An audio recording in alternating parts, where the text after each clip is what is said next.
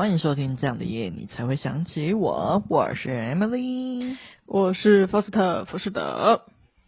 耶，yeah, 又来到了一周一次的闲聊时间呢。福斯特，你想要跟我们的听众朋友分享什么呢？嗯，因为要切合今天的主题，所以我有准备一个很小的职场小故事，Yes. 就是有关于 Foster 午休的小故事。哪里？就是呢，近日有一个新人，就是他坐在我的左边。但是呢，他不知道为什么精力充沛。他是一个妈妈，他午休时间通常都不会午休，他都会拼了命的按他的滑鼠左键，就是一直按一直按，我都不知道他在按什么。然后因为 Foster 是一个需要午休的人，所以我有时候真的是就是快要濒临那个理智的那个断断。断掉那个线，嗯，然后，对，然后我就不知道他有时候呢又会趴下去睡嘛，那时候我就可以跟他相安无事，嗯、但是他就一直在挑战我的那个脾气的那个底线，嗯、然后我觉得最烦的是他可能在我很累的时候，他就睡睡哦，然后突然某个时间点他又会爬起来，然后开始拼命的按他的滑鼠左键，唉，我真的不知道该如何是好，因为我可能还是会。找个时间跟他聊一聊，但是因为我知道我自己人在脾气上，我不想要跟他讲这件事情。嗯、我希望每个听众朋友都可以多多体谅别人，如果在午休的时间想要使用电脑的话，请安静一点。譬如 可以按那个笔电上面的那个按键，按键就不会像滑鼠一样那么大声的哟。嗯哼，真的，天哪，辛苦你了，真的。真的是没睡饱，脾气很差。天呐，感觉很痛苦哎。那感觉你需要早一点呃去跟他聊一聊这件事情，怕我怕你还被吵很久。没错，我怕我我现在是在控制我的脾气，想说好好跟他聊，但我怕我还没控制住，我就不小心爆发。就可能比姐姐比不好比不好的聊还要糟糕，因为直接翻脸，压力太久了会爆掉。好了，那希望你可以跟他呃好好的聊一聊了。OK，那我的部分的话，我想要跟我们亲爱的听众朋友说，我终于我终于我终于出关了！天哪啊，终于哎出关了。没错，我我有跟听众，不知道有没有跟听众朋友讲哎，对我应该可以微微提到，但是我可能没有讲说我去闭关，到底有没有讲呢？算了，反正我，啊、我有在新闻频道吗？我但是我忘记有没有讲了。我想跟我听众朋友，我是真的去闭关了整整六个礼拜，在做疗愈的那个课程。然后我每天都是过着痛并快乐着的节奏，因为我每天都在回忆那些、回顾那些让我感到受伤痛苦的回忆。然后我每天抱着必死的决心，告诉我自己，我一定要治好你。然后听起来像我要唱歌，并没有。然后我就真的是用尽各种方式去安慰自己，然后每天在眼角那边落泪。但是这一切都是值得的了，就是。然后这要牵涉到一点点的那个星座的部分，就是火星双子真的让我感受到，就是我的疗愈整个大突破啊，就是当然还没有做，还没有到一个完整的结束啊，但是我万分肯定，只要愿意开始，就是一定会被我治好，我一定会治好它。OK，我自己啦，对啊，我自己，我想说是谁？对，就是我。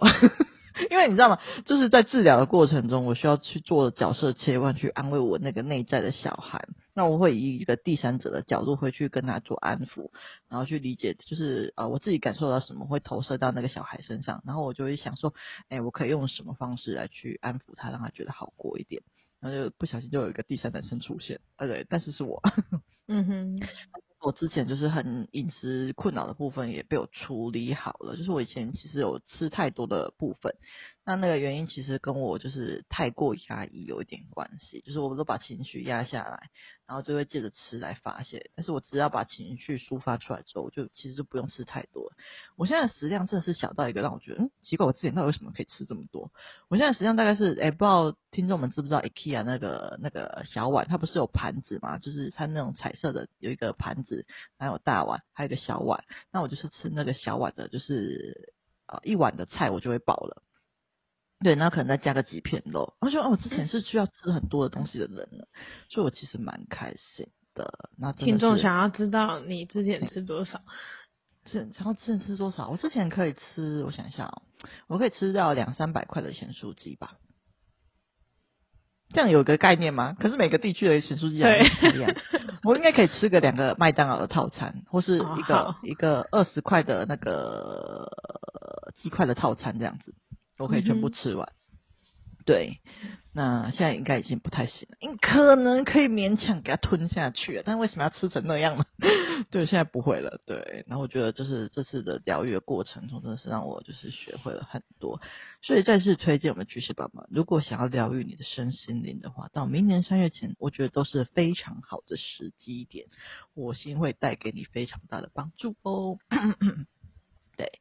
OK，好啦，那我的分享就到这边了。那我们进入我们的正题吧。感觉我们好久没有聊有关职场的主题了。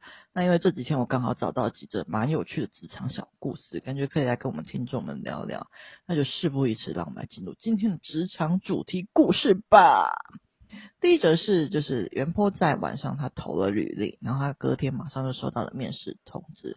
不过接着在就是过不久，他接到通知后的不久，就是发现有人要要求追踪那个原 po 的 IG，然后他看了一下名字，发现他很像那个那个很像老板的英文名字，然后照片看起来很像他本人，可是原 po 的履历并没有放他的 IG 啊，他感觉到非常的惊悚。那 Faust 如果是你，你会加吗？我觉得就是做贼心虚啦，做贼心虚。对啊，就那个原 po 啊，投了履历之后，然后收到老板的那个好友邀请，然后才会觉得说，是不是我的履历还是哪里发生什么问题？如果是我啦，我自己是应该蛮大可能会假哎、欸，因为假对啊，因为我其实是一阵子一阵子，有时候会用社群软体，有时候不会。然后尤其是 IG，好像被我丢弃一阵子。嗯。然后原本想办一个新的，因为那个现在还在用，那是学生时期办的，就有一打没一打的。然后我想要办一个大人时期的我在使用的 IG 这样。那其实我是不太会排斥加老板的联络方式啊，因为我觉得说，呃，如果我会找工作，不就代表我目前的职场。要么就没有我想要的薪资，或是待遇，或者是只是这这个职场没有问题，只是说有更好的这样而已，不代表说目前就不好啊。那我会加的理由是因为我觉得说，呃，老板也不一定一定是你们现在这些人所思思维的那样子的一个想法，因为我觉得你们越长大会越有一个。思维是说，你们会渐渐的不会去怕上司，不会去怕老板，因为你会慢慢的拥有一些上司或老板的逻辑或思路。嗯，其实最重要的是你要拿你自己的角度跟老板的角度去思考同一件问题。嗯，那你就会觉得说，其实老板加你也没有什么，那就是一个人他想要加你当好友这样而 而已啊。那如果说你。就是里面都很喜欢放一些搞怪的还是什么，你就觉得很私密，你不想加他就不要加。那你如果觉得说你放的其实都是公开的内容，就是不管是谁，然后从零岁、六岁一直到九十九岁老阿妈都可以看的话，那你就 加他啊，对不对？对啊，就是看心态的问题而已啦。那你呢？如果是你，你会怎么想？那天啊，我跟你完全不一样，我会觉得我不会加哎，因为我觉得如果是就是开始上班后，然后关系变好之后，那可能就算了，我可能就是会加。可是我觉得上班前就是还没有加，太怪了吧？而且就是因为他呃才刚又还没有，连面试都还没有面试就要被加，到底为什么要加呢？这我觉得好怪哦。我可能开始怀疑是我我是不是面试到一家怪怪的公司，然后我可能会想要找其他家看看的，因为觉得好有一点就是。就是我我好像有点难以理解，就是为什么要加一个陌生的？就是我甚至就是还没有进去公司，那你为什么要先加我呢？那到底是我我好像有点难以想象，到底为什么？就是如果因为有关系加不是很正常，可是没有关系要先加，到底要干嘛？你是想要先看我是一个怎样的人吗？蛮有可能的啊。对，所以我就觉得说有点有点怪怪的，就是不太想要加这样。OK，那这是我啦，就是我蛮好奇，就是听众们到底是哪一派呢？你会加还是不加呢？都欢迎留言跟我们分享哦。OK，好啦，那接下来让我们进入第二则新闻。第二则新闻是有一位二十二岁移居英国奈德奈吉利亚的男子，他在大学毕业后大学毕业后在当地求职，但是他的名字非常的难念，然后常常被那个面试人员念错，然后还被那个面试人员直接讲说他的名字实在太难念了，所以这个男子他在无奈之下决定要改名。可然后没有想到的是，就是他在一周内，就是改名后的一周内，就连续接到了好几个面试的通知。我的天哪，Faust，如果是你，你会因此而改名吗？我个我在个别在抽离在回答这个项目。如果是我啦，我自己的名字是不好念的，然后国文不好的人会念错的程度，嗯、但是我的名字是反而让我拥有了非常多的额外的机会，比如说以前国中的时候被推举当班长，或者是国小的时候被推举当什么风间股长，或者是体育股长。然后或者是就是教官也会特别记得我，然后不管哪一科的老师通通都会记得我，对的程度，所以我反而是因为这个名字反而拥有了更多的 opportunity。那不像是这则新闻里面的人，他是因为他的名字反而被排斥的。然后我如果是这个人，我百分之三千会去改名字，因为我觉得 名字只是一个代表自己的东西啊，即使是父母给我的，那又如何？如果说我自己。非常喜欢那个名字就另当别论，但如果说这个名字已经造成我生活上的困扰，而且并且让我的求职不顺的话，我是百分之三千会去改的。你看我记住这个三千哦，我没有把它改掉，我逻辑是很对，笑死，很棒，完全了解你的三千了，笑死我了，可以，很棒。OK，结束了吗？对啊，对啊，我的话 就是我的。如果是我的话，我个人应该是，如果我是我真的很喜欢的名字的话，我应该不会改。那我可能会去想办法，就是试着让这个名字不会造成我的困扰。可能会给他们一个小名，就是一个比较简单的呃呃名字的念法给他们，就是让他们不用就是呃在意我的这个名字太难念。但是如果是我没有很喜欢的名字的话，我可能就会去改，就像 Foster 一样，就是我都没有很喜欢，那我还觉得他到底要干什么呢？当然就是给他改掉啊。对，那这是我的想法啦。OK，那听众们也欢迎，对，谢谢你，听众们也欢迎你们留言，你们的想法是什么？到底要改还是不改呢？好了，那第三者的故事是我在 D 卡看到的，就是原 PO 他是目前是在美国当软体工程师，然后刚工作满三个月左右，那公司给的薪水其实很大方，只是他待的组别特别的无聊。主要是给内部做网站用的，所以其实对他来说蛮轻松又简单的。那呃，他目前做了三个月之后，就感觉他跟刚硕士毕业的时候，就是没有什么太大的差别，就是也没有太大的进步。可是由于薪水给的很高，然后身边的同事也都是都是算高手类别，所以呃，他其实就是蛮犹豫的，因为他很清楚说他目前待的组别的跟公司的核心其实离得蛮远的，所以我在想说，要不要换其他家呢？可是问题是，其他家的薪水其实实在是有差距，至少差了一个 level 这样子。那他现在公司算是一个待了基本上不会被炒的地方，要躺确实能够躺到底。那关于绿卡的部分呢、还有工作签公司的部分也都会帮忙办。可是他才待了三个月，就觉得对工作感到无聊了。那当初谈 offer 的时候，是因为太想进这间公司，所以没考虑太多，就直接分配到这个组。那他现在有点后悔了。那他想问大家有没有什么建议可以给他呢？那听到这样的情况，First，你有什么想法或建议吗？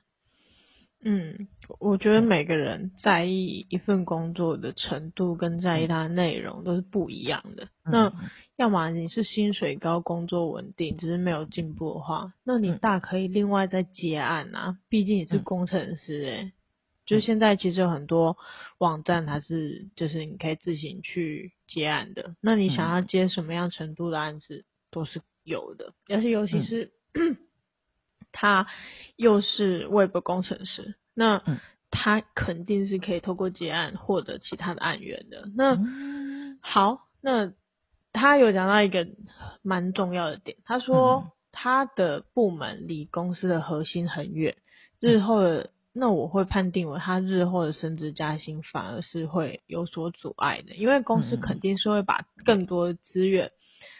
跟那个核心项目都丢给那个比较核心的团队嘛，那不可能把一些就是比较主流的东西给一些比较三四流的团队。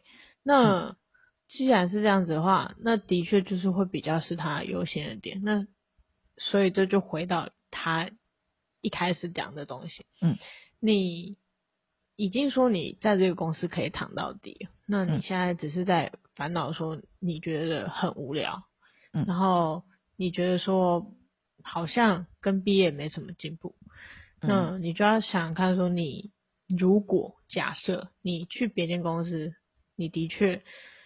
能够当就是这间公司的核心成员，但是好，你当了别间公司的核心成员的话，你未来的发展有在你现在这间好的公司好吗？就是你能够去期待它未来能够比你现在这个躺好躺满的职位好吗？